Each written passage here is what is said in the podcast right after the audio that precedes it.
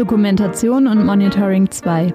Aktuelle Herausforderungen bei der Beobachtung antidemokratischer Akteure. Mr. Backlash, Mr. Backlash, just who do you think I am?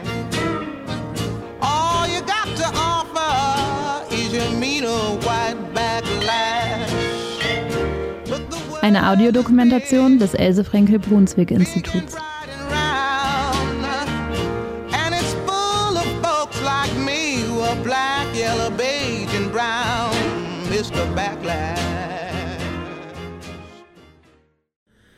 Rechte Gewalt war einfach immer da. Es gab immer rechte, rassistische, antisemitische äh, Angriffe auf Menschen. Es gab immer wieder keine äh, polizeiliche Verfolgung oder keine juristische Verfolgung. Es sind, äh, die Leute konnten sich frei fühlen und relativ sicher sein, dass ihnen nichts passiert.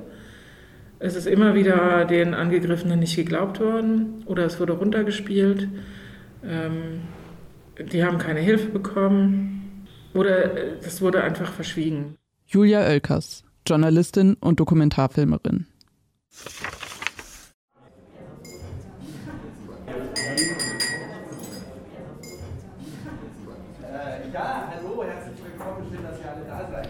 Im Juni diesen Jahres hat das Else Frenkel Brunswick Institut in Leipzig einen Fachtag zum Thema Dokumentation und Monitoring veranstaltet. Eine Fortsetzung aus dem Jahr 2022.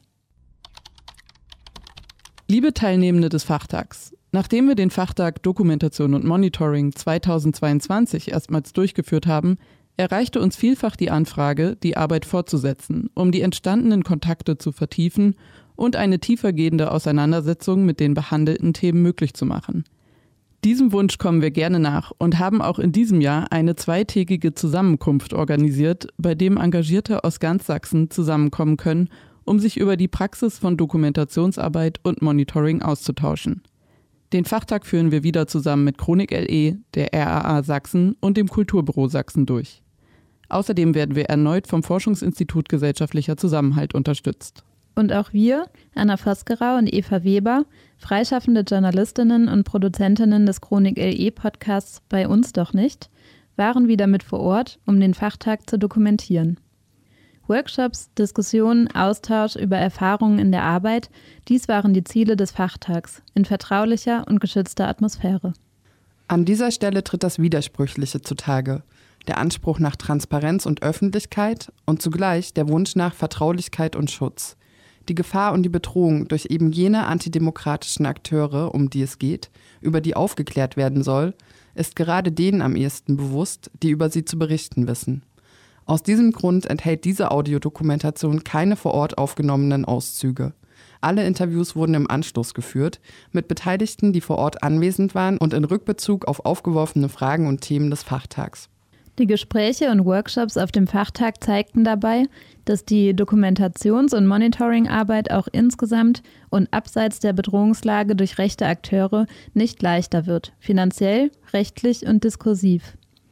Während es in der letzten Audiodokumentation zum Fachtag 2022 um das praktische Know-how rund um die Dokumentationsarbeit und das Monitoring ging, beleuchtet dieser Teil daher die momentane Situation von Dokumentationsstellen und Organisationen aus unterschiedlichen Blickwinkeln. Salopp gefragt, wie geht es den Archiven und Dokumentations- und Monitoringstellen eigentlich derzeit? Wie verändert sich ihre Arbeit mit der aktuellen politischen und gesellschaftlichen Situation? Und was erschwert oder erleichtert sie?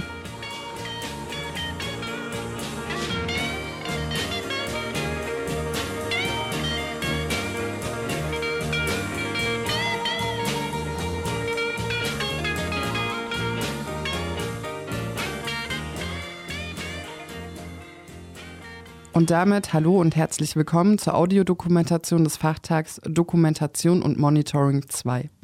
Ihr werdet im Folgenden vier verschiedene Schwerpunktthemen hören.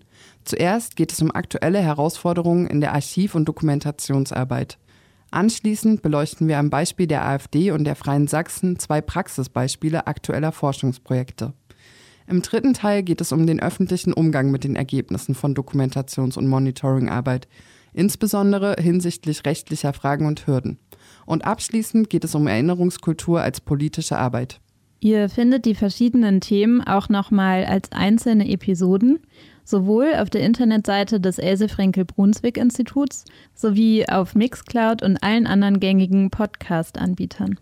Viel Spaß beim Hören. Soll ich mal starten? Ja, Vera Hensler fängt an. In einem gemeinsamen Interview mit Simon vom Dokumentationsprojekt Chronik LE sprechen die beiden über die Beziehung von Dokumentation und Archivarbeit. Vera dabei aus der Perspektive zumindest eines Archivs, des APABITS, dem antifaschistischen Pressearchiv und Bildungszentrum Berlin. Genau, also die Archivarbeit ist beim APABITS ja ein Bereich sozusagen von, von verschiedenen sozusagen. Also wir ähm, erfassen im Archiv ja so zum einen Materialien der extremen Rechten, aber auch zum Beispiel Sachen, die aus der Dokumentation kommen. Also jetzt beispielsweise ähm, Demonstrationsbeobachtungen, Demonstrat also Dokumentation von Demonstrationen, Redenaufnahmen und so weiter.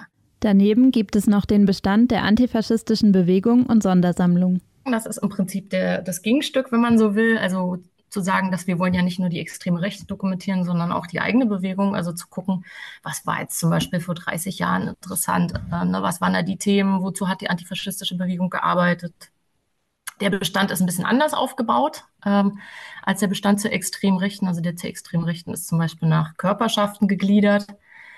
Und dieser ist nach ähm, Regionen bzw. nach Bundesländern gegliedert. Die Materialien erhält das APABITS meist aus bestehenden Sammlungen, zum Beispiel aus Nachlässen oder Recherchekontexten, wenn JournalistInnen und WissenschaftlerInnen jahrelang zu Themen gearbeitet haben. Auch die Nachkommen von extrem rechten Akteuren geben teilweise ihre Bestände an das Archiv. Das ist natürlich so unser, der archivische Teil unserer Arbeit. Sozusagen die Dokumentation betrifft ja eher sozusagen die Dokumentation des aktuellen Geschehens. Ähm, das überschneidet sich vielleicht an der Stelle, also wie gesagt, beim Demonstrationsgeschehen, wobei wir das gerade momentan nicht mehr so intensiv machen wie noch vor einigen Jahren. Ähm, und vielleicht auch noch bei den Periodika, bei den aktuellen, weil die Diskurse, die dort da sozusagen verhandelt werden, also die haben wir natürlich dann im Archiv sozusagen, die werten wir auch aus ähm, und führen das zusammen mit anderen Beobachtungen sozusagen von unseren eigenen Beobachtungen, die aber nicht in dem Sinne Archiv, zu Archivmaterial werden. Vielleicht so viel erstmal als ähm, Aufschlag. Periodika, an dieser Stelle kurz zur Erklärung, ist ein Sammelbegriff für regelmäßig erscheinende Hefte, Journals und andere Publikationen. Weniger archivarisch, dafür eben mehr beobachtend, arbeitet das Dokumentationsprojekt Chronik LE aus Leipzig. Und hier auch Simon.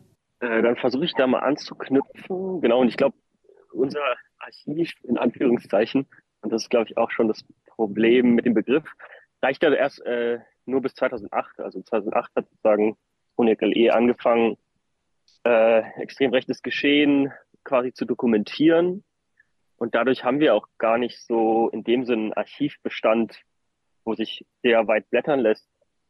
Ähm, genau, aber was wir sozusagen machen, ist dem vielleicht so vorgelagert, eben dieses Monitoring und die Dokumentation eben, dass wir versuchen, Entwicklungen, Tendenzen anhand eben der Dokumentation von Ereignissen quasi nachvollziehbar zu machen. Und ähm, das Besondere bei uns ist ja auch, dass wir da äh, häufig neben unserer eigenen Beobachtung, das heißt auch Demos anzugucken, im Internet zu suchen, ähm, ja auch von Betroffenen oder Zeugen und äh, Zeugen ähm, quasi Material geliefert bekommen.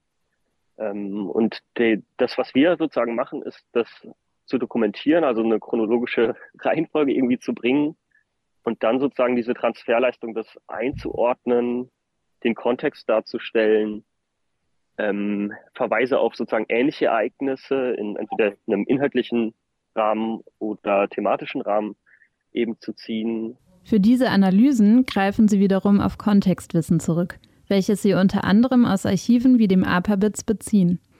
Dabei geht es auch darum, Symbole der extremen Rechten zu erklären und Bezüge zu früheren Gruppierungen und Netzwerken herzustellen um die Entwicklung der extremen Rechten nachvollziehbar aufzubereiten und zu heutigen Ereignissen ins Verhältnis zu setzen. Aber deswegen so eine Archivfunktion in dieser haben wir ja gar nicht. Ich glaube, wir sind schon so eine Art Nachschlagewerk, klar mit so einem sehr regionalen Bezug ähm, in Leipzig, wo sich schon dann so Tendenzen nachvollziehen lassen.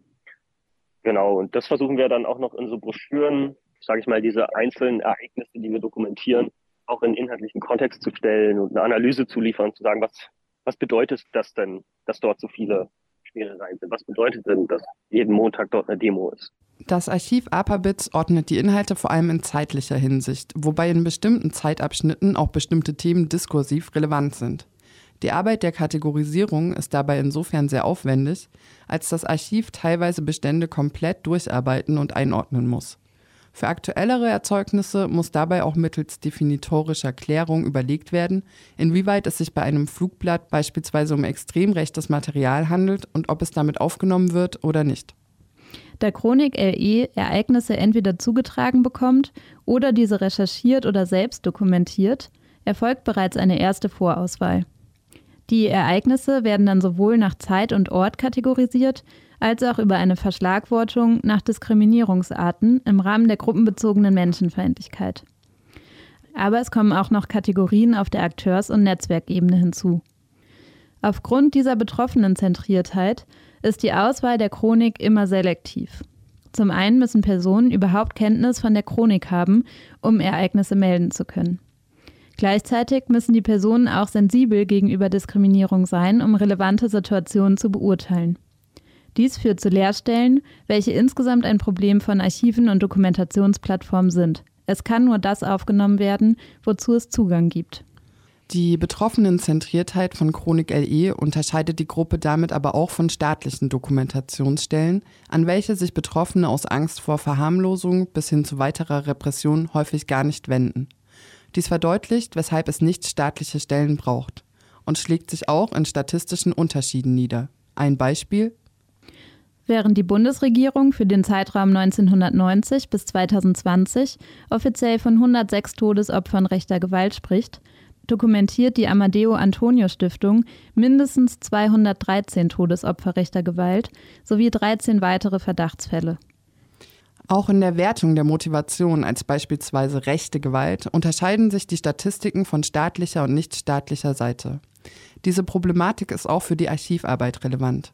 Momentan gibt es staatliche und kommunale Archive, die explizit dafür da sind, Verwaltungsschrift gut aufzubewahren, damit das Verwaltungshandeln nachträglich kontrolliert werden kann. Dies ist im Grundgesetz gesichert. Primärquellen von extrem rechten Akteuren finden sich allerdings eher selten in behördlichen Archiven. Es sind explizit antifaschistische Facharchive wie das APABITS, die Recherchematerial dieser Art zur Verfügung stellen. Das ist sozusagen die graue Literatur, also alles, alle Art von Dokumenten, die die extreme Rechte selbst publiziert, herausgegeben hat.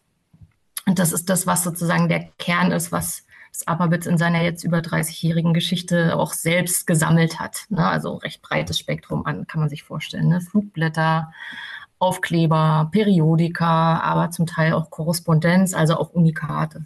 Und die Aufbewahrung und der Zugang zu Primärquellen ist von großer Bedeutung. Ne? Also so ein sehr prägnantes Beispiel ist, glaube ich, der NSU-Komplex. Ne? Also da war es so, dass ähm, dann 2011 nach der Selbstenttarnung des NSU die Kolleginnen damals im APAWitz ähm, sich Tag und Nacht nochmal hingesetzt haben und die Fansigns durchgeguckt haben, was gibt es für Hinweise und so weiter. Und so ist ja dann auch dieser Hinweis im Fanzine Der Weiße Wolf zum NSU aufgetaucht. Bei diesem Hinweis, von dem Vera spricht, handelt es sich um ein Grußwort in einer Ausgabe des neonazistischen Fanzines Der Weiße Wolf.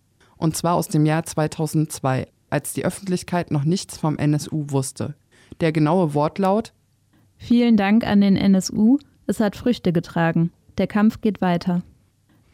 Das APABITS als antifaschistisches Archiv konnte so anhand von Primärquellen direkt recherchieren, wohin sich die ersten Szenebezüge auf den NSU zurückdatieren lassen.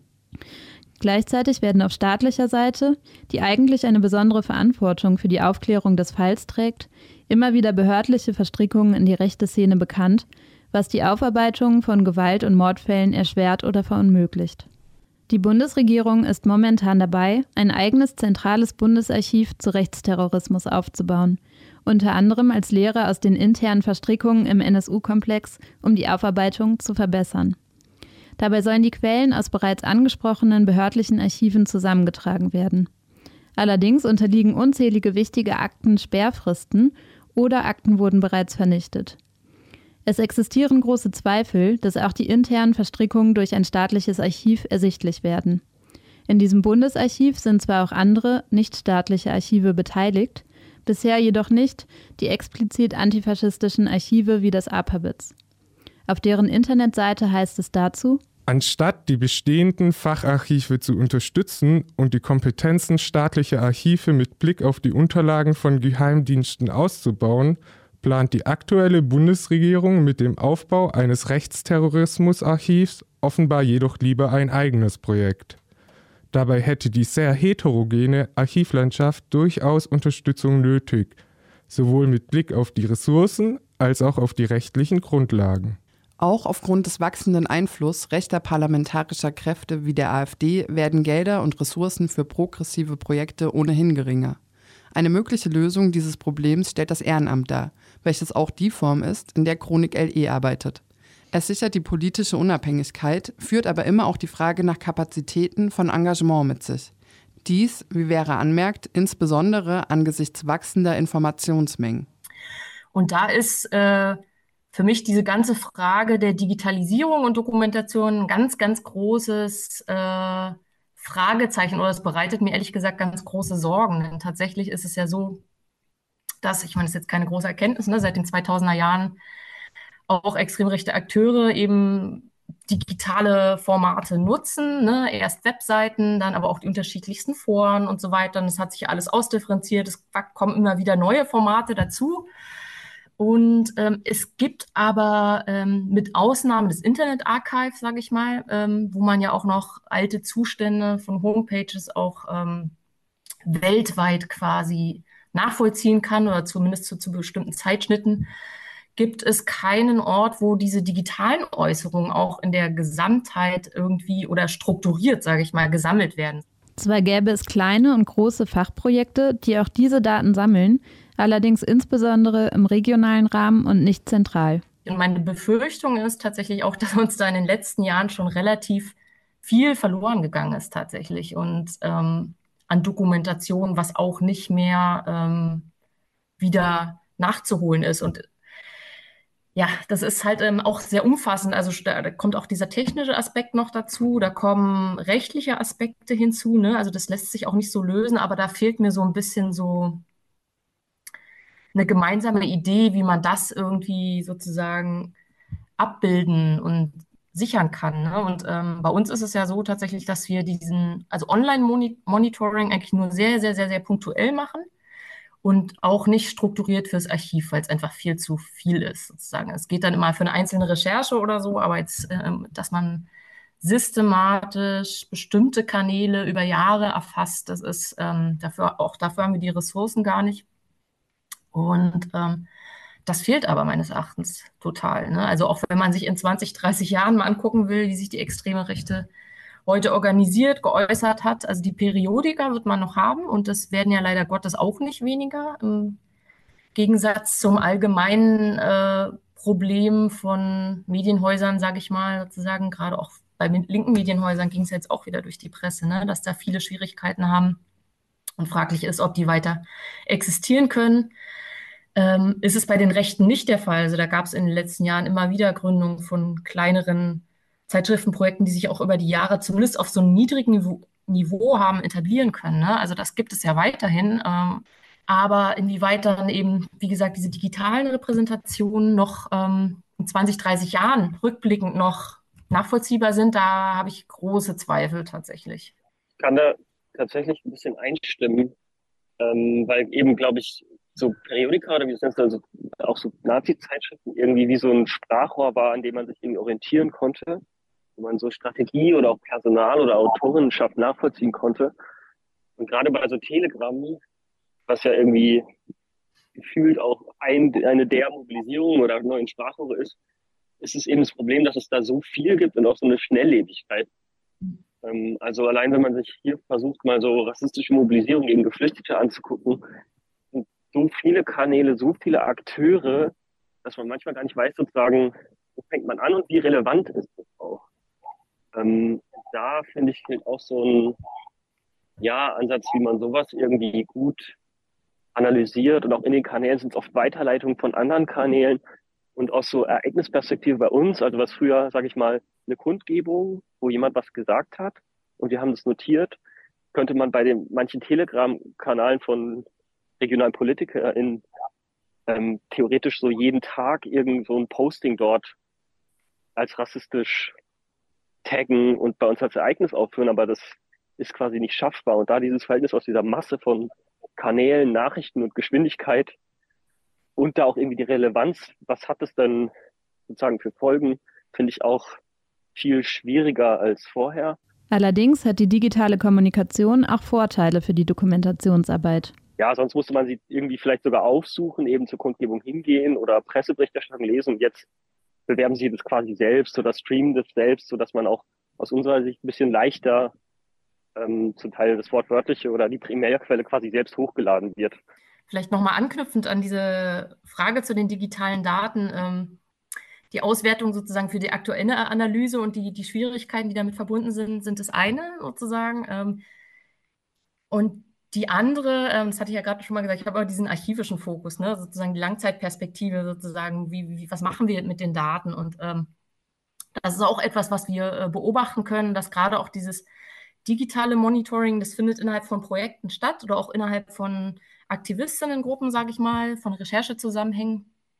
Aber es verbleibt auch da sozusagen. Man hat dann den Output, aber das, was sozusagen die, die, die Basis dessen war, das Quellenmaterial, wenn man so will, für die Recherche, ähm, das verbleibt vielfach sozusagen bei den einzelnen Leuten und da, ähm, da würde ich mir so eine Überlegung wünschen oder so einen Diskurs darum, wie man sowas auch sichern kann, ne? Ähm, also sowas auch langfristig sichern kann. Man kann natürlich sagen, ähm, okay, es ist einfach jetzt relevant, ähm, deswegen ist mache ich mir jetzt nicht Gedanken, was in 20, 30 Jahren ist, sondern wir haben jetzt sozusagen diesen, diese ganzen Probleme, sozusagen die zunehmende Gewalt. Wir haben jetzt sozusagen dieses Umfragehoch der AfD und so weiter. Dennoch gibt es ja immer wieder ähm, Ereignisse, wo man sagen muss, es ist wichtig, dass man auch auf Sachen von vor 20, 30 Jahren zurückgreift und die wieder durchforsten kann. Ne? So wie sich das eben auch beim NSU-Komplex gezeigt hat. Basale Medien wie Nazi-Fanzines lassen auch über die Dauer der Zeit Wissen rekonstruieren. Das funktioniert aber natürlich nur, wenn man das sichert. Und ähm, das ist durchaus mit gedruckten Sachen ein Stück weit auch noch mal einfacher.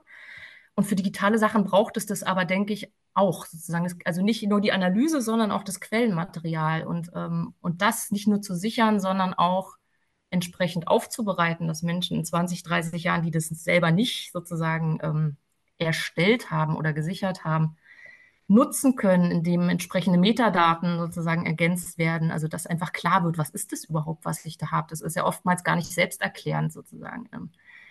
Da irgendwie gemeinsam Standards zu entwickeln, das ist, glaube ich, ein relativ großes Feld. Das ist ja auch im Archivwesen eine Frage äh, oder auch überall. Ne? Also ich meine, Genau, aber das, da würde ich mir wünschen, dass man das ein bisschen mehr auch in den Blick nimmt, sozusagen zukunftsweisend bei allen Problemen, die wir jetzt haben. Ne? Also auch ein bisschen äh, so eine Langzeitperspektive auf das Material zu haben. Ja, ich glaube auch, also ich stimme da in echt vielen Punkten zu. Das eine, denke ich auch, ist irgendwie so gemeinsame Standards, Vergleichbarkeit, auch was Begriffe und deren Verwendung angeht. Das ist, eine, ist nicht einfach, finde ich. Und irgendwie muss man sich auch seinem Arbeitskontext anpassen.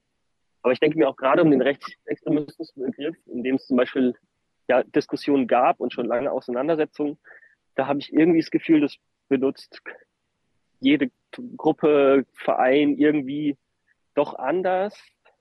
Und da fehlt mir manchmal so ein bisschen so, vielleicht auch mal die Diskussion wieder aufzunehmen. Was beschreibt man da? Was ist der treffende Begriff? Welchen sollte man vielleicht auch gemeinsam benutzen, um eben so eine Vergleichbarkeit herzustellen?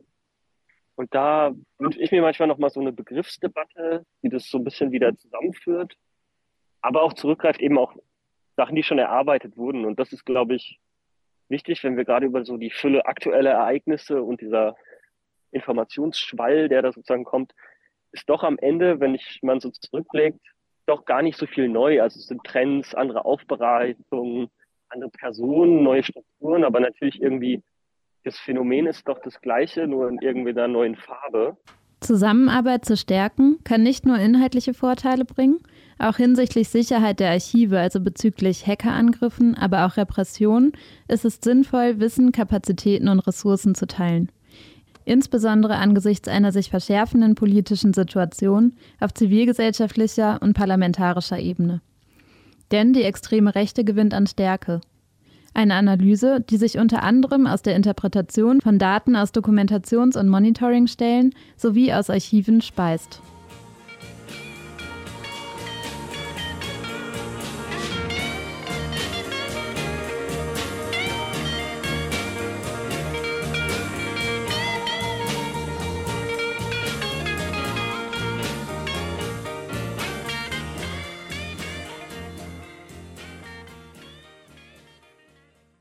Okay, dann würde ich vielleicht zu den Freien Sachsen kurz anfangen. Ähm, ich glaube, die Freien Sachsen, ähm, das ist ein sehr spannendes Feld. Ähm, sind ja irgendwie so im Spannungsfeld zwischen Partei und Protestbewegung, auch in ihrer Entstehungsgeschichte aus den Corona-Protesten gibt es erst seit 2021, ähm, da offiziell gegründet, irgendwie aus Pro Chemnitz auch hervorgegangen, ähm, mit personalen, ja, personellen Kontinuitäten, Martin Kohlmann als Vorsitzender. Seit dem Beginn des Ukraine-Krieges und der Lockerung der Maßnahmen sind ja die Teilnehmerzahl bei den von Ihnen oder bei den Montagsprotesten für diese Mobilisierenden ja doch deutlich zurückgegangen. Haben Sie sozusagen als Protestvehikel so ein bisschen jetzt ausgedient? Die aktuell sich nur Sorgen gemacht haben, äh, weil sie das nicht durften und das nicht durften und das nicht durften. Ähm, und jetzt dürfen sie es wieder. Da sind natürlich viele, die dann sagen, na gut, dann muss ich jetzt nicht mehr spazieren gehen. Aber äh, es gibt schon gerade in ganz Sachsen noch sehr viele Leute, die eben schon verstanden haben, dass es hier ein ganz grundsätzliches Problem gibt, das nicht damit gelöst ist, dass ich wieder in den Biergarten darf. Und die werden auch weiterhin auf der Straße sein. Und ähm, genau zeichnen sich eben dadurch aus, dass sie sowohl auf der Straße sehr präsent sind, also ein großes Protestgeschehen ähm, in Sachsen während der Corona- Zeit ähm, mitgestaltet haben und auch bis heute ähm, ja ein Großteil Sachsens, hm, weiß nicht, ob man das Wort flächendeckend sagen kann, aber zumindest ähm, ja viel Protest organisieren und organisieren wollen und gleichzeitig aber formell auch eine Partei sind und Anspruch haben, zumindest im kommunalen Rahmen ähm, in die Parlamente einzuziehen. Nach dem Gespräch über die Herausforderungen der Archiv- und Dokumentationsarbeit stellen wir nun zwei konkrete Dokumentationsprojekte vor. Analyse R, wie eben schon zu hören, forscht zu den Freien Sachsen und ist an das Kulturbüro Sachsen angeschlossen. Das bereits erwähnte ehrenamtliche Dokumentationsprojekt Chronik LE arbeitet unter anderem zur AfD. In einem gemeinsamen Gespräch mit den jeweiligen Experten der Projekte sollen anhand dieser Fallbeispiele die Chancen und die Schwierigkeiten der Dokumentationsarbeit aufgezeigt werden. Den Beginn hat dabei Analyse R, das Projekt zu den Freien Sachsen, gemacht. Genau, ähm, wir von Analyse R ähm, sind ein Forschungsnetzwerk in ganz Sachsen und ähm, wir beschäftigen uns gerade aktuell hauptsächlich äh, mit den Freien Sachsen und sind insofern ähm, auf die Dokumentation zivilgesellschaftlicher, ähm, vor allen Dingen auch journalistischer ähm, Akteurinnen angewiesen, ähm, weil unser Forschungsschwerpunkt eher ähm, die Diskurse bzw. die ähm, ja, inhaltliche Ausgestaltung der Themen der Freien Sachsen und ihrer Zielsetzung sind. Also wir analysieren das Protestgeschehen, ähm, welche Themen werden gesetzt, ähm, wo wird das gesetzt, wie, wie finden, ähm, wo finden die Veranstaltungen statt, ähm, was sind irgendwie regionale Besonderheiten zwischen ähm, vielleicht Bautzen, ähm, warum läuft es in Dresden zum Beispiel nicht so gut im Vergleich zu der Pegida-Bewegung. Und wir gucken natürlich auch in den Telegram-Kanalen, versuchen retrospektiv ähm, da Entwicklung, ähm, thematischen Verlauf, Radikalisierungstendenzen und so ähm, genau herauszuarbeiten und ähm, sind ja auf die Dokumentation ähm, einfach zu einem Großteil angewiesen und sind auch den Leuten, die das halt machen, ähm, sehr dankbar. auch viele Journalisten, die halt ja auch zum Teil ihr, ihr Wohl riskieren, ähm, wenn sie ins, ähm, ja, ins Land fahren und ähm, diese Aufmärsche dokumentieren. Aber ohne dieses Material ähm, ist unsere Forschung ähm, auch nicht möglich. Und ähm, genau, das ist vielleicht so grob unser Verhältnis zwischen Dokumentation und Monitoring. Die andere Organisation, von der ebenfalls schon die Rede war, ist Chronik LE. Steven Hummel beschäftigt sich dort unter anderem näher mit der AfD. Dann würde ich mal anschließen. Ähm, die AfD ist im Gegensatz zu den Freien Sachsen natürlich eine bundesweite Partei. Die gibt es seit 2013 und ich würde sie als eine extrem rechte Partei einordnen und charakterisieren, vor allen Dingen aufgrund ähm, dreier Sachen. Das ist zum einen aufgrund des Personals, ähm, also des Spitzenpersonals, was in der Partei aktiv ist, was in der Partei auch in Parteiämter gewählt wird. Es ist zum Zweiten aufgrund der Entwicklung, die die Partei durchgemacht hat, ähm, die ich immer als so eine Entwicklung oder so eine, eine Entwicklung einer Radikalisierung beschreiben würde über die zehn Jahre des Bestehens ähm, und vor allen Dingen eine inhaltliche Verortung, wo die Partei ein antipluralistisches, ein antidemokratisches, antifeministisches, rassistisches und so weiter, ließen sich ja noch äh, sehr lange erweitern, ähm, Weltbild vertritt, ähm, wo ganz zentral Menschen ungleich sind und Menschen ungleichwertig sind. Ähm, die AfD ist eine deutlich größere Partei, als es die Freien äh, Sachsen sind. Sie hat ähm, deutlich mehr Mitglieder, ist deutlich ähm, besser flächendeckend verankert, obwohl man da sozusagen nochmal Abstriche machen muss. Es gibt sowohl zwischen Ost und Westen nochmal Unterschiede, ähm, aber natürlich auch zwischen den einzelnen Bundesländern, aber auch auf der regionalen Ebene nochmal Unterschiede. Die AfD in Sachsen gehört zu den extrem rechten ostdeutschen Landesverbänden. Das sieht man auch sozusagen bei dem Spitzenpersonal, was hier in Sachsen aktiv ist. Ähm, und offiziell gibt es einen Unvereinbarkeitsbeschluss ähm, zwischen der AfD und den Freien Sachsen. Das heißt, die AfD hat einen Beschluss gefasst auf Bundesebene meines Wissens, ähm, wo die Freien Sachsen auf einer Unvereinbarkeitsliste äh, stehen, neben diversen anderen Parteien und Organisationen. In der Realität funktioniert es aber nur so halb oder so nicht so richtig mit diesem Unvereinbarkeitsbeschluss. Ich hätte vielleicht einen ganz kleinen Nachdruck. Natürlich die, sind die Freien Sachsen auch ein großer Akteur der radikalen Rechten, ne? ich das kurz zu Anfang ähm, vergessen hatte zu erzählen. Sie sind natürlich auch also in ihrer personellen Kontinuität ein Sammelbecken alter und vielleicht auch gescheiterter oder nicht ähm, sehr erfolgreich verlaufender Karrieren von ehemaligen NPD-Kadern und ähm, freien Kräften beziehungsweise Kameradschaften und ähm, anderen radikal rechten ähm, Bewegungen. Ähm, vielleicht auch nochmal so im Verhältnis zur AfD, also ähm, gleichwertig beziehungsweise ähm, auf einer Ebene. Und sie haben keine so große Radikalisierung durchgemacht, weil sie schon von vornherein eigentlich ähm, das Sammelbecken der radikalen Rechten ähm, waren und ähm, bis heute auch noch sind. Ja. Das ist unter anderem ein Grund, weshalb die Freien Sachsen vom Verfassungsschutz als gesichert rechtsextrem eingestuft wurden. Es ging bereits an früherer Stelle um die Problematik staatlicher Archivierungsarbeit. Der Verfassungsschutz lässt sich demgegenüber als staatliche Monitoringstelle begreifen und ist ebenfalls problembehaftet. Na, ich finde den Verweis auf den Verfassungsschutz tatsächlich sehr spannend, weil man am Verfassungsschutz, glaube ich, sehen kann, was ein bisschen in so einer staatlichen Analyse und in sozusagen so einer behördlichen, so einem behördlichen Blick schiefläuft. Weil je nachdem, was der Verfassungsschutz als ähm, rechtsextrem eingruppiert, einklassifiziert oder nicht, steigt das Personenpotenzial, was es beispielsweise in Sachsen gibt, enorm oder sinkt entweder in sich zusammen. Ähm, das ist beispielsweise passiert, als ähm, der Verfassungsschutz auch bundesweit ähm, oder sozusagen in einzelnen Fällen, äh, in einzelnen Ländern und auch bundesweit ähm, die junge Alternative und den Flügel ähm, als gesichert rechtsextrem eingestuft hat, nach mehreren Schritten. Ähm, dann ist natürlich das Personenpotenzial, was der extrem Rechten zugeordnet wurde, von einem Tag auf den anderen immens angestiegen, weil auf einmal alle Personen, die sozusagen diesen beiden Gruppierungen zugerechnet wurden, ähm, Teil der extrem Rechten sein sollten, was sie vorher laut Definition nicht waren. Gleiches war auch bei den Freien Sachsen der Fall, die relativ schnell nach der Gründung als extrem rechts eingestuft wurden. Auch da sozusagen ja, gab es sozusagen so einen Sprung in der Statistik faktisch. Ähm, und ich finde, das bildet ja aber überhaupt nicht so richtig das ab, ähm, wie so gesellschaftliche Realitäten ähm, aussehen. Bei der AfD ist, gibt, ist es ja beispielsweise eine, eine starke Radikalisierung im Laufe des Bestehens zu beobachten.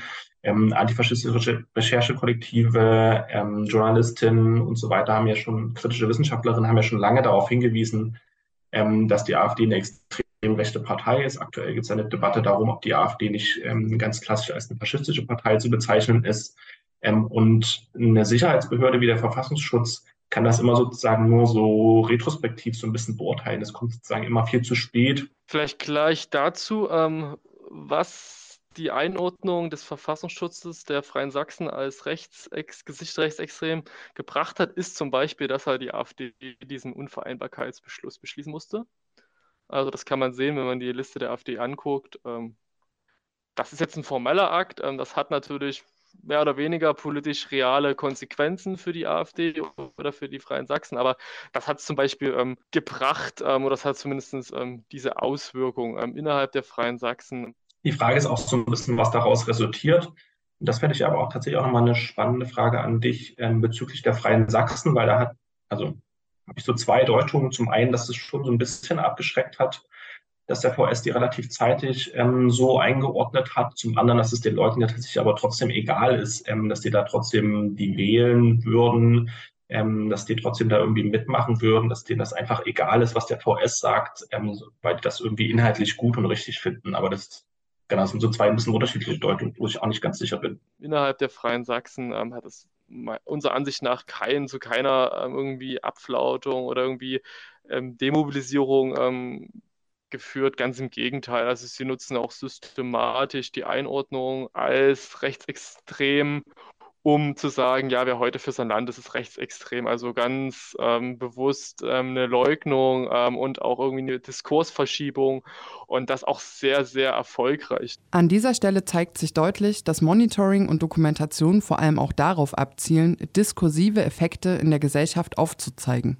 Vielleicht zu unserem oder zu dem Verhältnis von staatlichem Monitoring für eine Forschung reicht das natürlich nicht aus. Also was dort für Analysen sind, wie in kurzen Sätzen ähm, große Zusammenhänge dargestellt werden, also das ist sehr schemenhaft. Ähm, und der Verfassungsschutzbericht ist insofern auch, ist ja auch nicht der Anspruch, eine ja, wissenschaftliche Analyse zu sein. Und das ist es auch nicht. Und deswegen ist das auch für uns irrelevant, weil sie halt einfach ja, sie haben keine Daten, sie legen ihre Daten ja nicht öffentlich, ähm, ihre Methode auch nicht öffentlich. Ähm, da ist nichts an Prüfbarkeit, also man hat da keinen irgendwie Anknüpfungspunkt, um irgendwie in einem, einem, wissenschaftlichen Diskurs zu sagen, ja, die Analyse teilen wir oder die Analyse teilen wir nicht. Das, was Sie gesagt haben, ist, dass die AfD eine Mobilisierungsmaschine sind. Das ist jetzt der einzige Analysepunkt, mit dem wir auch mitgehen. Aber warum und ähm, wie die Mobilisierung funktioniert, also da meine tiefergehende inhaltliche Analyse, das ähm, traut sich oder das macht der Verfassungsschutz auch nicht. Ähm, vermutlich auch, weil er das nicht kann und weil ähm, das auch gar nicht seine Aufgabe ist. Insofern ähm, ist das eher unsere Aufgabe. Ähm, und das sind auch alles Erkenntnisse, die wir auch ohne den Verfassungsschutz herausgearbeitet haben. Also dafür ähm, braucht man diese staatliche Monitoringstelle einfach überhaupt nicht, weil wir uns auch nicht unbedingt um das Gefährdungs- und Personenpotenzial so kümmern, ist das auch nicht relevant, wenn da mit Zahlen von Personen ähm, um sich geworfen wird. Ja. Steven macht allerdings auch nochmal darauf aufmerksam, dass es Daten gibt, die eben nur staatlichen Stellen vorliegen, zum Beispiel Anzeigen, die eben die Polizei entgegennimmt. Und dass Chronik LE diese Daten dann aber auch nutzt. Ähm, genau, und trotzdem gibt es ja eine Diskrepanz. Ähm, das, was staatliche Stellen in so einem Feld machen, ist ja sehr oft auf Straftaten fokussiert, ähm, auf strafbares Handeln beim Verfassungsschutz dann gegen die freiheitlich-demokratische Grundordnung, was auch immer das dann ganz genau ist. Ähm, und uns geht es ja tatsächlich um mehr. Ähm, wir dokumentieren zum Beispiel auch extrem rechtes Dokumentationsgeschehen, zum Beispiel wenn die AfD involviert ist, was sich in den Landkreisen Leipzig und im Landkreis Nordsachsen beispielsweise in Eilenburg, wo ein AfD-Stadtrat ähm, regelmäßig extrem rechte Demonstrationen mit organisiert sehen lässt. Das ist ja sozusagen was, was staatliche Stellen an der Stelle so gar nicht abbilden können, weil da nicht zwangsläufig ähm, strafbare Handlungen passieren. Für uns ist es aber schon relevant, weil da zum Beispiel gegen Geflüchtete agitiert wird, Verschwörungsideologien auf äh, Anti-Corona-Protesten geteilt werden und so weiter und so fort. Also es ist tatsächlich ja trotzdem ein Unterschied. Eine inhaltliche und eine zahlenmäßige Dokumentation sind also für die Analyse entscheidend. Auch um abzuschätzen, inwieweit sich Inszenierung und Realität hinsichtlich des Einflusses dieser Parteien decken. Ein Beispiel dafür sind die Zahlen, welche die Freien Sachsen über ihre Demonstrationsteilnehmenden angeben und welche von JournalistInnen, die vor Ort waren, immer wieder nach unten korrigiert werden. Das ist sehr schwer zu ähm, sagen und ähm, das ist natürlich auch ein Problem ähm, bei der Bewertung ähm, der Relevanz. Ähm, und für uns in der Forschung ähm, leitet sich die Relevanz eher auch aus der Diskursrelevanz ab. Also wir gucken jetzt nicht unbedingt, ähm, wer hat denn diese Versammlung angemeldet, waren das die Freien Sachsen oder sind da nur Freien Sachsen Fahnen, sondern wir gucken, was macht das denn mit der Demonstration oder mit der Wirkmächtigkeit der Demonstration, wenn dann Freiheitssachsenfahnen zu sehen sind? Also wir gucken uns eher an, wie diese Bilder genutzt werden und wir können schon sagen, dass durch diese, ähm, dass dieses Merchandising, ähm, diese Strategie natürlich den Freien Sachsen extrem geholfen hat, ihren Hut auf die Corona-Demonstration zu setzen und sich als einziger und wirkmächtiger Akteur ähm, der Mobilisierung zu etablieren. Ob sie das sind oder nicht, können wir nicht sagen, aber wir wissen oder wir können sagen, dass der Diskurs darüber so verläuft, dass die Freien Sachsen eigentlich, was hat der Verfassungsschutz ja auch gesagt, tatsächlich ähm, die Mobilisierungsmaschine sind oder sich als Mobilisierungsmaschine darstellen. Und ähm, was das dann für reale Auswirkungen hat, werden wir in den nächsten ähm, Monaten beobachten. Da ist natürlich auch zum Beispiel antizipierbar, ähm, dass einige Akteure, die vielleicht jetzt nicht unbedingt bei den Freien Sachsen bis jetzt sind, gerade im Raum Bautzen, Görlitz, dann einfach auch die Chance nutzen und sich vielleicht ähm, so Synergieeffekte ähm, ergeben und sie für die Freien Sachsen im Wahlkampf antreten. Also das sind dann Möglichkeiten, ähm, die man beobachtet und ähm, ja, das ist sehr spannend in der Hinsicht.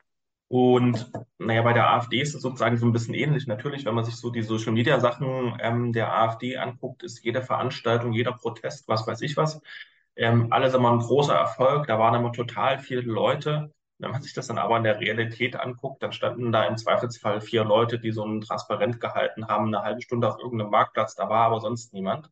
Ähm, und trotzdem gibt es dann natürlich Social Media Fotos davon, dass man gegen die Corona-Diktatur oder was auch immer gerade äh, das Thema war, ähm, protestiert hat und total erfolgreich ist, total viel Zuspruch gab.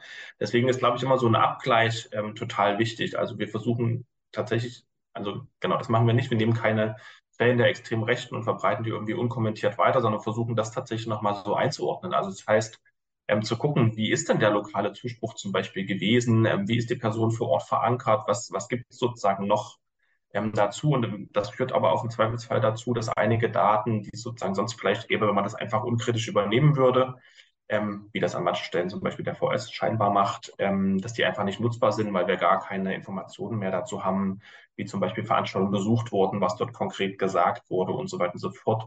Allerdings ist diese Praxis aber auch eine Kapazitätenfrage. Ähm, wenn man das aber tatsächlich flächendeckend für die AfD machen würde, und das ist ein sehr großes Problem, äh, müsste man sehr viele Leute, müssten das ihr ganzes, den ganzen Tag und ihr ganzes Leben lang machen, weil die AfD ja so eine große ähm, Partei ist und sozusagen so verankert ist, nicht flächendeckend, aber sozusagen schon so breit, ähm, dass man sich gar nicht alles angucken kann, was die AfD macht, weder auf der parlamentarischen Ebene noch äh, im öffentlichen Raum, noch bei äh, geschlossenen oder offenen Veranstaltungen. Es ist sozusagen so immens viel, äh, was man sich eigentlich angucken könnte. Das ist aber gar nicht schaffbar. Demgegenüber betonen beide immer wieder die diskursive Analyse, sich Entwicklung, Konsequenzen und Inhalte genau anzuschauen.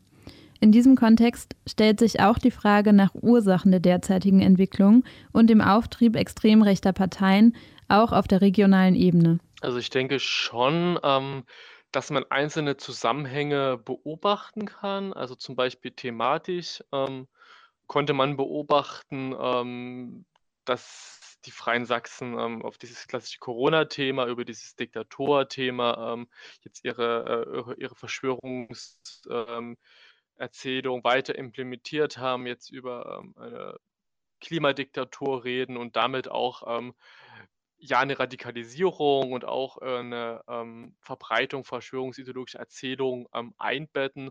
Man kann natürlich dann davon ausgehen, dass ähm, die Menschen, ähm, die vor Ort sind, auch diesen Erzählungen zustimmen. Das sieht man ja auch in den Zustimmungswerten für antisemitische Einstellungen und verschwörungsideologische Einstellungen beziehungsweise menschenfeindlichen Einstellungen ähm, in den Berichten, ähm, dass das auch zugenommen hat und das kann man durchaus auch ähm, anhand dieser ähm, Bewegung oder in dieser Radikalisierung in, der, in, der Inha in den Inhalten ähm, nachvollziehen. Aber es ist natürlich sehr schwer, ähm, tatsächlich Gründe nachzuvollziehen oder, oder Zusammenhänge darzustellen, weil auf der Analyseebene ähm, für uns Forschenden die Menschen, ja, das Individuum jetzt mal an sich und dann der Vergleich zwischen denen und ähm, einfach sehr schwer bis überhaupt nicht erreichbar sind. Also ne, Interviews mit ähm, Mitstreiterinnen der Freien Sachsen beziehungsweise ähm, so eine angelegte Einstellungsstudie mit Fragebögen und so, das ist unvorstellbar in dem Milieu. Ne? Und das ist natürlich eine, ja, eine Datenlücke, die wir haben und mit der wir umgehen müssen. Ähm, und die wir, wo wir einfach nicht so das ähm, Material haben, um da so Aussagen zu treffen, das hängt mit dem zusammen und das sind die Gründe. Ähm, wir können das eher anhand der großen Studien und der Entwicklung im Einzelnen nachvollziehen. Die Frage nach den Gründen ist natürlich eine sehr spannende, die aber auch total schwierig zu beantworten ist. Also da gibt es ja viel Forschung drüber und auch Forschung, die sich nicht so einig ist, äh, dessen, was die Gründe sind. Und genau, das lässt sich ja sozusagen nicht, nicht eins zu eins für alle Menschen gleichermaßen sagen. Dennoch würde ich sagen, gibt es vielleicht so ein paar Tendenzen. Ähm, es wird oftmals diskutiert, ob die Wahl der AfD irgendeine Art von Protestwahl sei. Ähm, das mag in ganz wenigen Einzelfällen vielleicht zutreffen. Wenn die Leute aber befragt werden, warum sie die AfD wählen, ist in verschiedenen Umfragen rausgekommen, weil sie der dem Inhalt, dem Programm der AfD, ähm, zumindest ein relevanter Anteil der Befragten dem zustimmen. Das spricht ja deutlich gegen so eine Art von Protestwahl, sondern spricht eher dafür, dass die Leute einfach eine Übereinstimmung haben mit dem, was die AfD im Wahlprogramm stehen hat, mit dem, was die AfD öffentlich äußert und wie sich das Spitzenpersonal positioniert. Ich glaube, das ist was ganz Relevantes, was wir auch in so einer Auseinandersetzung mit der AfD immer nicht vergessen dürfen. Ähm, ich glaube, sozusagen einige Personen sind schon noch zu erreichen, auch von den Wählerinnen. Ich glaube, es gibt aber auch einen relevanten Anteil von Personen, die mit sozusagen so einem gängigen demokratischen Kurs gar nicht, Diskurs gar nicht mehr so richtig zu erreichen sind, weil sie einfach äh, sozusagen ein extrem rechtes Weltbild haben und das teilen ähm, und gar nicht daran interessiert sind ähm, an einer demokratischen Aushandlung, an einer pluralistischen Gesellschaft, ähm, sondern sozusagen ganz eigene Gedanken dazu haben und ähm, genau, sozusagen da gar nicht mehr zurückholbar sind, in Anführungsstrichen. Genau, also das würden wir auch so unterschreiben und das man bei diesen Einstellungsstudien auch gesehen hat, ne, wenn man über 50 Prozent ähm, demokratiefeindliche Einstellungen in Sachsen redet, ähm, dann sehen wir natürlich auch, dass sich die Menschen, die sich bei den Freien Sachsen versammeln, auch Großteil, also nicht ein Großteil, aber diese Menschen sind, die diese Einstellung haben. Und ähm, dann sehen wir auch, dass das eben kein, ja, mal mitgelaufen oder ich interessiere mich mal für die Idee, sondern dass das schon überzeugte ähm, Antidemokratinnen, überzeugte Menschenfeinde sind, die ihre, die sich jetzt eben trauen, ihre Verachtung ähm, auf die Straße zu tragen, ja, und ähm, das auch, auch eben nicht wie viele oder wie einiges manchmal sagen, ja, naja, der wird indoktriniert, da werden die Freien Sachsen irgendwie Agenda-Setting und die verführen die Leute, sondern es ist eher ein Zusammenspiel aus natürlich einem politischen ähm, Agenda-Setting der Freien Sachsen, aber auch ähm, einer Zustimmung der Leute, die da mitkommen. Also ne, diese diese, was kann ich, was ist die äh, Message, die ich verbreiten kann, stimmen die Leute mir zu? Und die Leute, na, was, woll, was will ich, was die Partei, die Bewegung für ähm, verschiedene Themen anspricht, die ich auch so denke. Also, ne, da sollte man sich nicht irgendwie der Illusion hingeben, dass da eine Führungselite vom politischen Spitzenpersonal jetzt sagt, oh, die Flüchtlinge sind alle ähm, schuld an allem und die Menschen denken das dann erst, sondern die sind schon überzeugt vorher und freuen sich, dass es dann Menschen gibt, die das sagen, was sie eh schon denken. Und aufgrund dieser Zustimmung ähm, gelangt ja diese Partei dann oder diese Bewegung zur Zustimmung und zu einer hohen Mobilisierung. Also ähm, das sollte man nicht vergessen. Und Steven weist auch auf die historische Kontinuität rassistischer, antifeministischer und diskriminierender Einstellungen in Deutschland hin, welche Parteien wie AfD und Freie Sachsen aufnehmen und verstärken. Die gibt es in der deutschen Gesellschaft schon sehr lange, schon immer, würde ich fast sagen.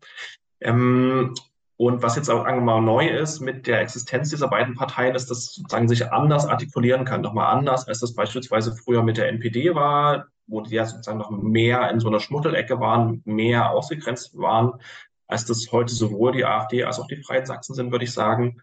Ähm, und mit diesen beiden Parteien geht ja auch nochmal einher, dass damit ähm, Geld gemacht wird oder Geld im Umlauf ist bezüglich der Mandate, die besetzt werden, aber auch über Gremien und auch die Gelder, welche möglicherweise durch die Stiftung der AfD bezogen werden können. Da hängt ja sozusagen immens viel dran, auf sozusagen so einer infrastrukturellen, auf so einer finanziellen, äh, auf so einer personellen Ebene, was nochmal ganz andere Möglichkeiten für die extreme Rechte schafft, als das ähm, vorher die Möglichkeit war und auch sozusagen für die Artikulation von so extrem rechten Gedankengut. Vielleicht noch einen letzten Punkt, ähm, was man auch noch ähm, sagen muss, was man nicht vergessen darf, ist, ähm, dass diese Mobilisierung, gerade auch diese Straßenmobilisierung, aber dann auch in so Phänomenen wie dem Sachsentreff, also so einem subkulturellen ähm, oder Angebot, ähm, dass dort natürlich auch eine Vernetzung der ähm, Einstellung stattfindet, also der Leute, die vielleicht isoliert ihre menschenfeindliche Haltung hatten, die jetzt sich eben jetzt zusammen in einer wirkungsvollen ähm, Selbstwirksamkeit erfahren und in einer Gemeinschaft dann zusammensitzen und dort auch ihre ähm, politische ähm, ja, ihr politisches Erwachen oder ihre politische ähm, Wirksamkeit entfalten können. Also, ne, dass man das eben auch als Sammelbecken oder so begreifen kann, wo Leute, die eh schon menschenfeindliche Einstellungen, demokratiefeindliche Einstellungen haben, eben dann auf Gleichgesinnte treffen. Und das ist natürlich dieser, dieser gemeinsame Erfahrungsraum, das ist die, die ganz große Gefahr von diesen ähm, Bewegungen, ähm, dass man die Menschen jetzt alle zusammenbringt und dass diese, dass diese Menschen an einigen Orten, äh, man sieht es ja, wird es ja gerade in Aue versucht, eben auch ja, Wirkungsmächtigkeit aufzubauen, auch in die, in dem Ort, ne, in der Stadt und auch ähm, in die Gesellschaft, in die Zivilgesellschaft vor Ort hinau, hinein, ähm, sodass sie einfach auch ähm, ja, die Hegemoniebestrebung ähm, versuchen zu erlangen. Und das ist natürlich das Gefährliche, ähm, was durch solche Bewegungen auf jeden Fall ähm, ja, zu sehen ist. Zusammengefasst zeigen diese Dokumentationsbeispiele, was die Dokumentations- und Monitoringarbeit ausmacht und inwiefern sie auch mit der Archivarbeit verschränkt ist. Es geht darum, den politischen Background anzuschauen, Kontinuitäten aufzuzeigen, Inhalte zu analysieren und Entwicklungen in den Blick zu nehmen. Quasi eine politische Genealogie ganz nah an der Akteursebene, die auf die Analyse der gegenwärtigen Zustände zielt und eine Veränderung dieser. Ich glaube, es ist wichtig, zuerst so ein Monitoring zu haben und sich zuerst anzugucken, was ähm, die Partei und die Personen ähm, hier vor Ort machen, um dann daraus tatsächlich so ein bisschen Handlungsstrategien zu entwickeln. Ähm, ich würde mal dafür plädieren, dass andere Parteien und andere Bewegungen natürlich auch erstmal eigene Inhalte setzen sollten und eigene ähm, sozusagen Positionen formulieren, formulieren sollten. Das passiert, glaube ich, an der einen oder anderen Stelle so ein bisschen zu wenig. Und es ist aber auch wichtig, genau zu gucken, was die extreme Rechte macht, in dem Fall, was die AfD macht, ähm, und sozusagen daraus so ein bisschen abzuleiten, ähm, was sozusagen sinnvoll dagegen getan werden kann. Und ich glaube, das ist ganz auch tatsächlich sozusagen so eine eigene Utopie, so eine eigene Vision zu entwickeln, in was für einer Gesellschaft wollen wir eigentlich leben, in was für einer Stadt, in was für einer Kommune wollen wir leben, wie soll die gestaltet sein, wie soll die irgendwie für alle zugänglich sein, wie wollen wir lokal mit dem Klimawandel umgehen und so weiter und so fort.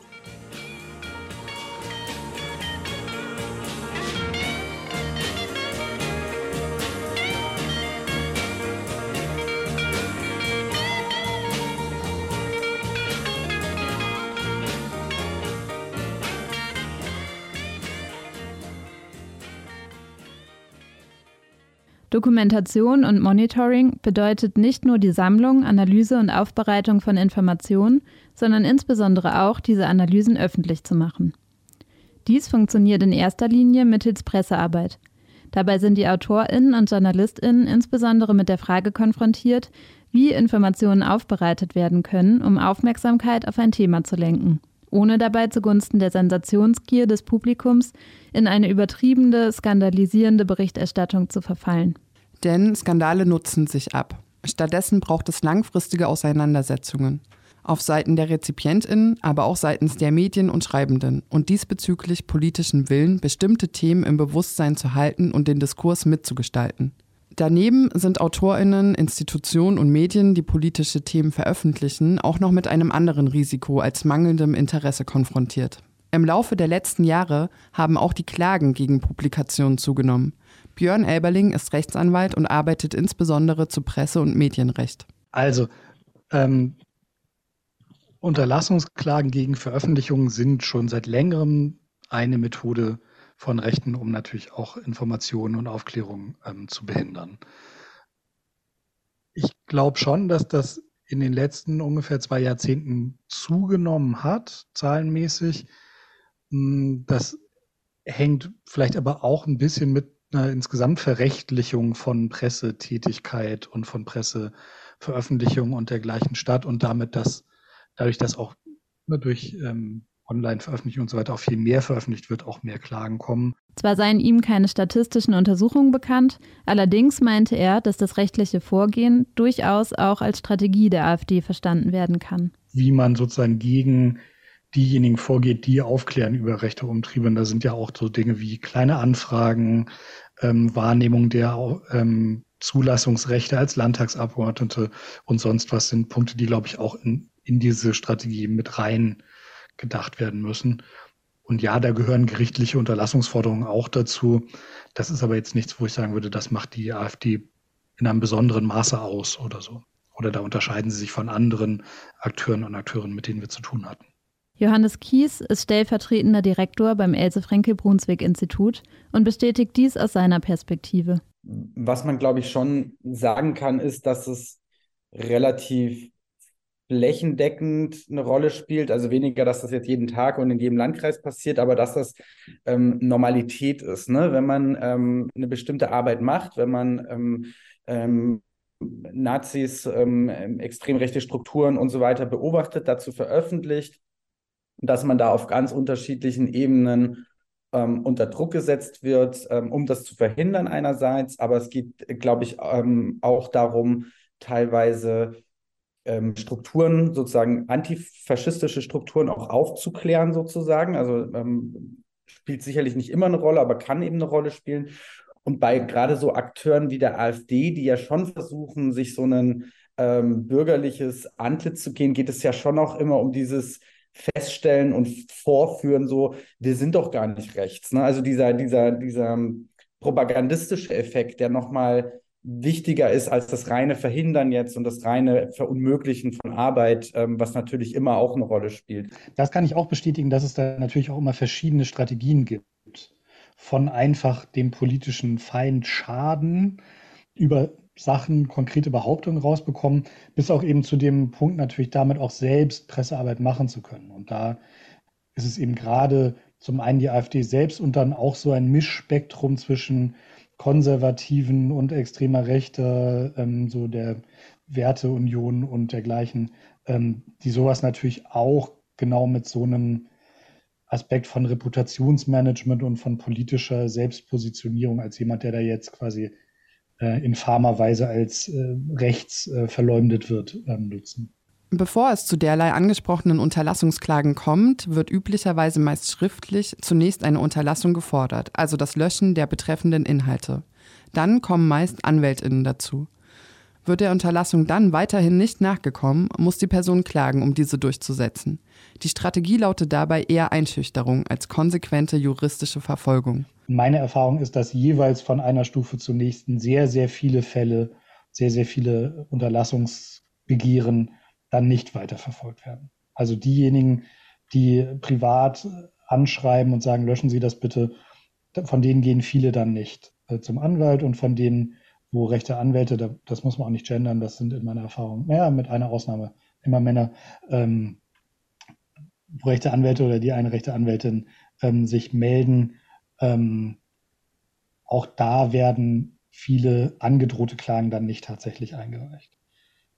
Und dann ist es so, dass ich auch sagen würde, also natürlich haben wir auch manchmal Fälle, wo wir Leute dahingehend beraten müssen, dass sie eine Unterlassungserklärung abgeben, weil die Unterlassungsansprüche vielleicht auch berechtigt sind. Aber in den Fällen, wo man das nicht macht, ist meine Erfahrung schon, dass relativ viele dieser Unterlassungsklagen dann auch ähm, erfolglos sind. Also dass relativ viele Berichterstattungen auch Bestand haben oder zum Großteil Bestand haben. Ähm, und dass mitunter man dann auch merkt, dass tatsächlich diese Unterlassungsklage dann sogar für die öffentliche Wahrnehmung einen negativen oder einen gegenteiligen Effekt hatte. Also der sogenannte Streisand-Effekt, dass eben darüber berichtet wird, dass gegen die Äußerung vorgegangen wird und dass die Äußerung selbst darüber dann viel mehr Leuten zugänglich wird, als sie das vorher schon war. Insofern ist gar nicht die Anzahl der Fälle, in denen Berichterstattung konkret verboten wird, das Problem dieses Vorgehens? Sondern das entscheidende Problem ist eben dieser, ähm, dieser Effekt, dass Leute anfangen, sich selbst zu zensieren, dass Leute, weil sie Angst haben vor den hohen Streitwerten und vor den Kosten, die im Falle eines, einer Niederlage auf sie zukommen, sich gegebenenfalls nicht trauen, bestimmte Dinge zu, zu ähm, veröffentlichen und so weiter. Das ist mehr das Problem als ähm, die relativ überschaubare Anzahl von tatsächlich erfolgreichen Klageverfahren. Ähm, also was die AfD ja mit Anfragen bei den Ministerien macht oder im parlamentarischen Bereich macht, ist ja auch ähm, ständig Anfragen zu stellen. Und ich weiß nicht, wie viele ähm, äh, äh, BeamtInnen an, in den Ministerien nur dafür zuständig sind, AfD-Anfragen zu beantworten. Ne? Und das ist natürlich zielt schon, also es zielt natürlich auf Skandalisierung von bestimmten politischen ähm, äh, Projekten und so weiter, aber es zielt schon auch darauf, würde ich sagen, ähm, äh, den die demokratischen Institutionen auch zu lähmen. Und ähm, diesen Effekt kann das natürlich schon haben, dass ähm, eben Ressourcen gebunden werden, ähm, zeitliche oder eben auch psychische, und man bestimmte Sachen dann gar nicht mehr schafft irgendwie. Und das finde ich irgendwie so einen, also das ärgert mich dann so richtig und es stachelt mich dann zumindest jetzt erstmal auch mehr an, ähm, sicherlich, aber das kann ja schon auch ähm, in anderen Zusammenhängen schon auch schwieriger werden. Und die Bedrohung oder die, die Sorge, die man ja hat, wenn man so eine Klage oder so einen erstmal Unterlassungsschreiben und dann die Klage bekommt, ist ja auch, ähm, sind sozusagen die, mein, mein Team, mein Umfeld, sind die solidarisch, ähm, halten die zu mir. Also das wird in einem Gruppenkontext, in wenn man Teil einer politischen Gruppe oder so ist oder in einem Autorenkollektiv oder in einer, ähm, da mag das jetzt weniger ein Problem sein, aber wenn man Teil einer größeren Organisation ist, vielleicht auch einer großen Zeitung oder so dort arbeitet oder für die arbeitet, kriege ich dann von dieser Redaktion wieder einen Auftrag als freie Mitarbeiterin. Diesbezüglich macht es gerade als Einzelperson oder für kleinere Gruppenzusammenhänge immer auch Sinn, sich starke PartnerInnen als Unterstützung zu holen. Also sei es eine bekannte Autorin, die eben schon lange zu rechtsextremen äh, Strukturen irgendwie forscht und ähm, oder, oder arbeitet, veröffentlicht und der man sagt, hier, pass mal auf, über die Region hast du noch nicht geschrieben oder über diese spezifische Konstellation hast du noch nicht geschrieben. Ich vertraue dir das jetzt mal an. Ähm, guck mal, was du draus machen kannst. Und die kann dann vielleicht nochmal besser abschätzen, beziehungsweise hat ihre, ähm, äh, ihre eigenen Netzwerke, Strukturen, mit denen sie solche Risiken einfach äh, professioneller oder, oder umfassender halt abfedern äh, äh kann und die sich das dann sozusagen in Anführungsstrichen trauen kann. Ne? Also das wäre, wäre sicherlich eine Möglichkeit. Ähm, und dann ist, ist ja auch die Frage, was will ich, also warum mache ich zum Beispiel auch Monitoring, Dokumentationsarbeit, Recherchearbeit? Mache ich das, ähm, um öffentlich darüber, darüber aufzuklären ähm, oder mache ich das aus anderen Gründen? Also zum Beispiel einfach nur für die eigene Organisation als Risikobewertung. Äh, ne? Also will ich, äh, ne, wie gefährlich sind die Nazis in meiner Region? Das kann ja auch schon der äh, ein ganz wichtiger Motivationspunkt sein. Und dann geht es natürlich eher darum, selber ähm, Netzwerke zu binden und vielleicht auch stärker, ähm, ja, auch in die, in die Verwaltungen, also dort irgendwie so lange zu bohren, bis man vielleicht diese eine Person in der Kommunalverwaltung gefunden hat, die da ein offenes Ohr für hat und das da weitergeben. Ansonsten gibt es auch die Möglichkeit, sich finanzielle Hilfe zu holen, zum Beispiel über den Rechtsschutz von Frag den Staat, der selbst organisiert funktioniert und genau für solche Fälle da ist. Insgesamt stellt sich aber auch die Frage, was, also welche Inhalte eigentlich strafrechtlich verfolgt werden. Berichterstattung, die sich rassistischer Narrative oder Vokabulars bedient, ist wesentlich schwieriger angreifbar oder auch die Verbreitung von Fake News auf Social Media.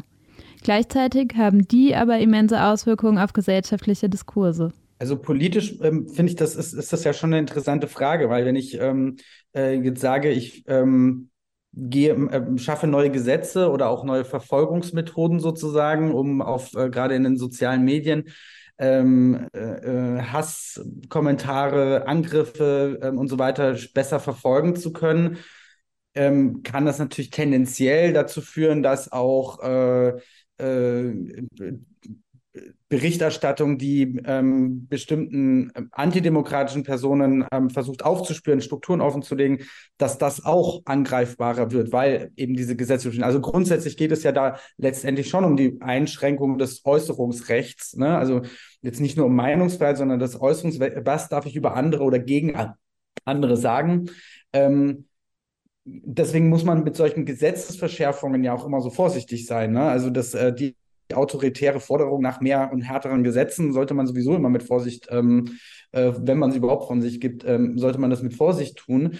Dennoch sieht Johannes persönlich darin auch ein Ungleichgewicht. Ob jetzt eine Staatsanwaltschaft, eine, ähm, ja, eine Verfolgungs-, Strafverfolgungsbehörde, einen, eine, ähm, äh, Volks-, eine potenzielle Volksverhetzung oder ähnliches wirklich verfolgt und dann ähm, der äh, rechte Akteur, der halt sich angegriffen fühlt, seinen Namen in den Schmutz gezogen zieht und der dagegen ihm zivilrechtlich vorgeht und da natürlich ein ganz anderes Verfolgungsinteresse hat, als es offensichtlich einem viele Staatsanwaltschaften haben.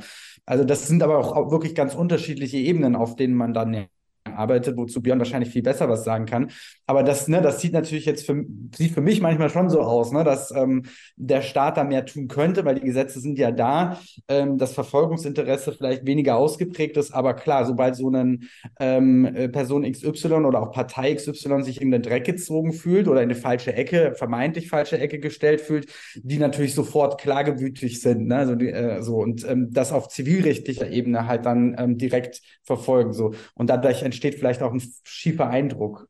Ähm, ich halte das auch für ein großes gesellschaftliches Problem, dass halt gegen Berichterstattung über eine Million Impftote oder über ähm, unglaublich ähm, kriminelle Migrantinnen oder sonst was, ähm, dass da quasi es nicht, nicht einen Weg gibt, das anzugreifen. Also es gibt natürlich bestimmte Fälle, in denen das auch juristisch, äh, juristisch angreifbar ist. Zum einen im klassischen Presserecht, also wenn es in Presseorganen veröffentlicht wird, dann kann eben immerhin noch sozusagen der, der Deutsche Presserat da Rügen erteilen und so weiter. Das ist dann immer die Frage, wie stark das so Zeitungen äh, betrifft oder, oder stört, aber das ist jedenfalls eine Aussage dazu. Ne? Und das ist sozusagen eine, eine offizielle Rüge, das ist auch, ein, auch ein Teil, ein Beitrag in der Form zu einer Debatte, die ihm sagt, nein, das stimmt nicht.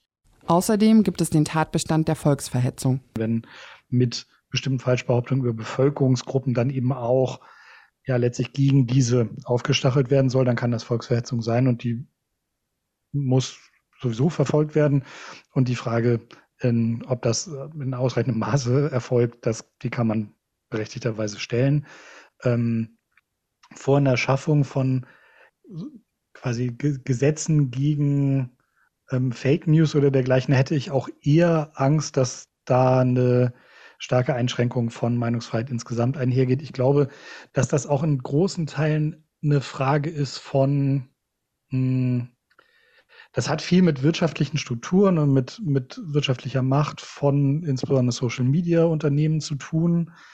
Und das muss man wirklich sagen, ne? wenn Meta und äh, Twitter und dergleichen ähm, sich das ernsthaft als Problem auf die, also ernst nehmen würden und auf die Fahnen schreiben würden, dagegen vorzugehen, dann hätten wir ganz wenig davon noch als Problem für den Gesetzgeber.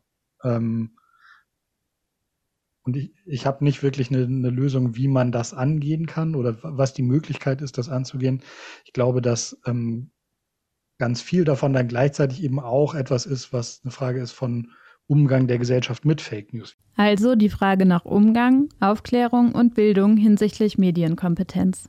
Wir wissen gleichzeitig auch, es gibt einen gehörigen Teil ähm, von Personen, denen das egal ist, wenn Fake News als Fake News entlarvt werden. Ne? Es gibt ja viel Forschung dazu, die eben sagt, im Zweifel, wenn, ähm, wenn man ein bestimmtes verfestigtes Weltbild hat und dann kriegt man bestimmte Informationen, die das stärken und dann wird einem belegt, dass das dass diese Informationen falsch sind, dann verstärkt das eher noch die Identifikation mit dem, mit dem Weltbild, das man schon vorher hatte.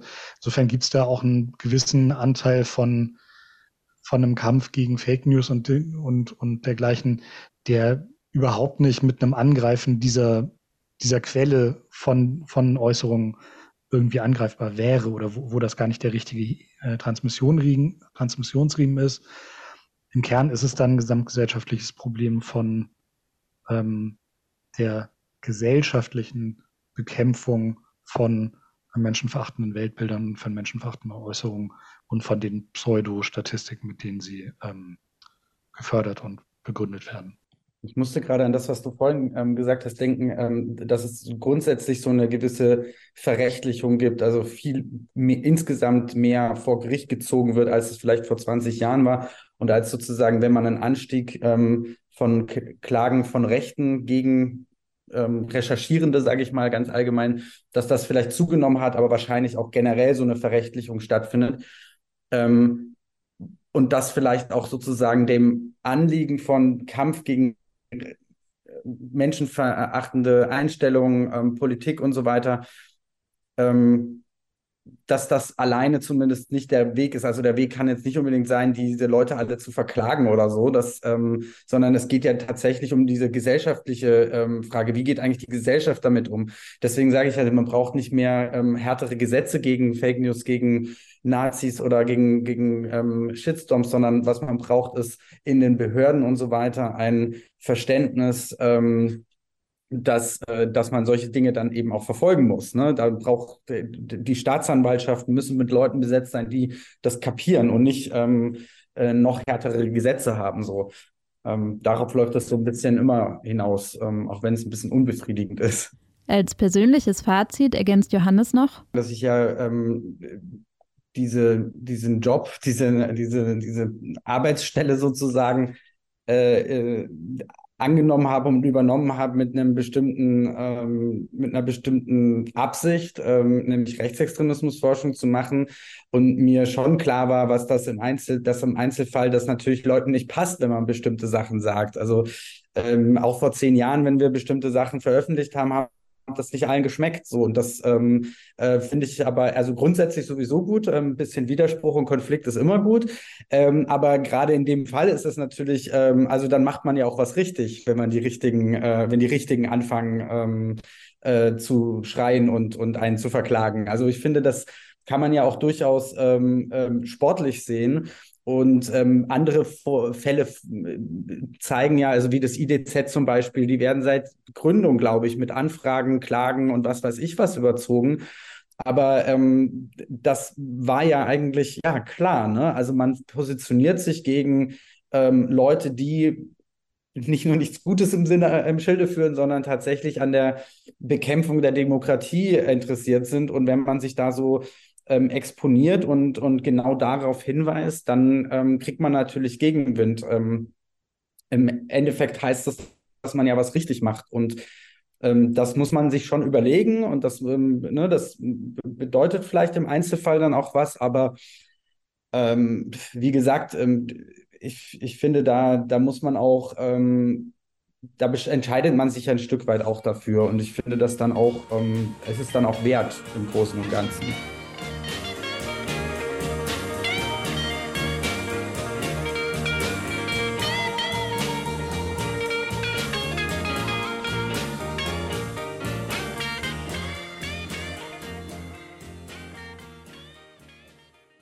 Mit dem Erstarken der extremen Rechten wird die Relevanz von Dokumentations-, Monitorings- und Archivarbeit einerseits besonders auffällig, andererseits auch beschwerlicher. Digitale Medien erleichtern die Verbreitung rechtsextremer Inhalte und sind schwierig zu kontrollieren. Für Beobachtungsstellen und Archive bedeutet das mehr Arbeit, wobei die finanziellen und psychischen Belastungen aufgrund von Projektkürzungen und rechtlicher Einschüchterung größer werden. Schieflagen, die das politische Klima in Deutschland verändern. Es resultiert ein Kampf um den gesellschaftlichen Diskurs und um Erinnerungskultur. Julia Oelkers ist Journalistin, Dokumentarfilmerin und Künstlerin. Beim Fachtag hat sie über ihre Dokumentation gesprochen. In ihnen finden Erinnerungskultur und aktueller Diskurs zusammen. Sie sind archivarische, aber auch künstlerische Zeugnisse von Dokumentationsarbeiten. Ihre Arbeiten sind unter anderem deshalb so besonders, weil sie über Jahrzehnte an Themen festhält, die viele Menschen eher verdrängen wollen oder die keinen Platz im öffentlichen Diskurs erhalten. So beobachtete sie 30 Jahre lang in Hoyerswerda den Umgang mit den Erinnerungen an die Pogrome von 1991. Viele Jahre ohne institutionelle Würdigung. Ein anderes Thema ist die Geschichte der VertragsarbeiterInnen in der DDR. Was ihre Arbeiten zeigen? Rechte Gewalt ist deutsche Kontinuität genauso wie das Wegschauen. Julia Elkers weiß aus ihrer langjährigen Arbeit von dem zutiefst frustrierenden Desinteresse zu berichten, das in der deutschen Gesellschaft gegenüber rechten Angriffen und Strukturen allgegenwärtig zu sein scheint. Aber sie zeigen auch, wie wichtig es ist, zu dokumentieren und damit das Schweigen zu brechen, selbst wenn es seit jeher schwierig ist. Und dass Auseinandersetzung möglich ist und welche progressiven Momente sie mit sich bringt für die ganze Gesellschaft. Mein politisches Leben und auch meine filmische Arbeit hat eigentlich mit Hoyerswerda angefangen. Weil ich war 91 gerade nach Berlin gekommen aus Westdeutschland, hatte angefangen zu studieren und als die Woche-Angriffe und Pogrome in Hoyerswerda stattfanden, war ich ähm, in der, zu der Zeit im September gar nicht in Deutschland, aber habe das verfolgt und bin zurückgekommen und es hat uns, glaube ich, alle schockiert, weil wir dachten, dass, man, äh, dass es nicht mehr möglich ist in dem Land, in dem wir leben, dass diese Angriffe eine Woche lang ohne Gegenwehr, ohne, ohne dass jemand eingreift, stattfinden können. Es hat uns wirklich sehr geprägt. Eine der Dokumentationen von Julia Oelkers befasst sich mit Hoyerswerda und den tagelang andauernden rassistischen Angriffen 1991. Damals führte sie Interviews mit den verfolgten Migrantinnen und rückte damit die Perspektive der Betroffenen in den Fokus. Ähm, mehrere Leute sind dazu verletzt worden. Die Situation hat sich äh, zugespitzt, das heißt, immer wieder kamen mehr Leute. Also ich glaube, die haben irgendwie Verstärkung geholt und äh, allerdings muss ich sagen, die Skins, die ich gesehen habe, waren sehr wenig. Aber die meisten Leute, die da waren, waren unsere Nachbarn, also Leute, die also mit uns zusammengearbeitet haben und Leute, die ebenfalls in Hoyerswerda wohnen. Also einfach Be Bevölkerung und Jugendlichen am meisten. Und die Eltern dann äh, standen hinten und haben äh, gebrüllt und dazu Hände geklatscht. Also die Jugendlichen Mut gemacht, dass sie weitermachen sollten.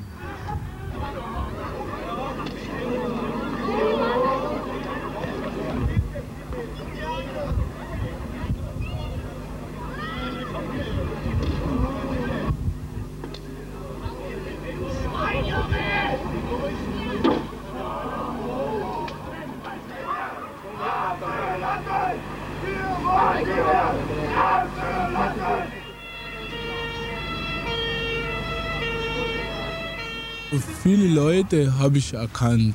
Sogar Namen konnte ich jetzt nennen, aber ich glaube, dass es äh, ein Quatsch ist, weil es zu viel waren. Sonst würde ich hier bis morgen aufzählen. Während die Betroffenen also mit der Erzählung aufräumen, dass es sich bei den Angreifenden um Nazis von außerhalb handelte, herrschte seitens der Kommune und der verantwortlichen PolitikerInnen hartnäckiges Desinteresse. Es dauerte 15 Jahre, bis überhaupt irgendein Umgang mit den Ereignissen gefunden wird und die Menschen anfangen zu reden und sich auseinanderzusetzen. Manche sind wahrscheinlich einfach rassistisch und es ist denen egal. Äh, so, ähm, vielleicht haben aber auch manche ein schlechtes Gewissen. Also gerade in Hoyerswerda. Vielleicht gibt es auch Leute, die haben ein schlechtes Gewissen, weil sie nicht eingegriffen haben. Und weil sie wissen, dass ihnen das, weil sie das immer als Vorwurf verstehen, wenn man danach fragt. Warum hast du das nicht verhindert? Warum hast du nichts gemacht? Gerade in einer Gesellschaft, die äh, wie in der DDR immer so stolz darauf war, die antifaschistische Erziehung ähm, in den Vordergrund zu stellen. Und dann passiert es da und dann haben die Leute nicht eingegriffen. Und das ist wahrscheinlich eine Frage, die man, die ist sehr unbequem, die möchte man sich nicht stellen.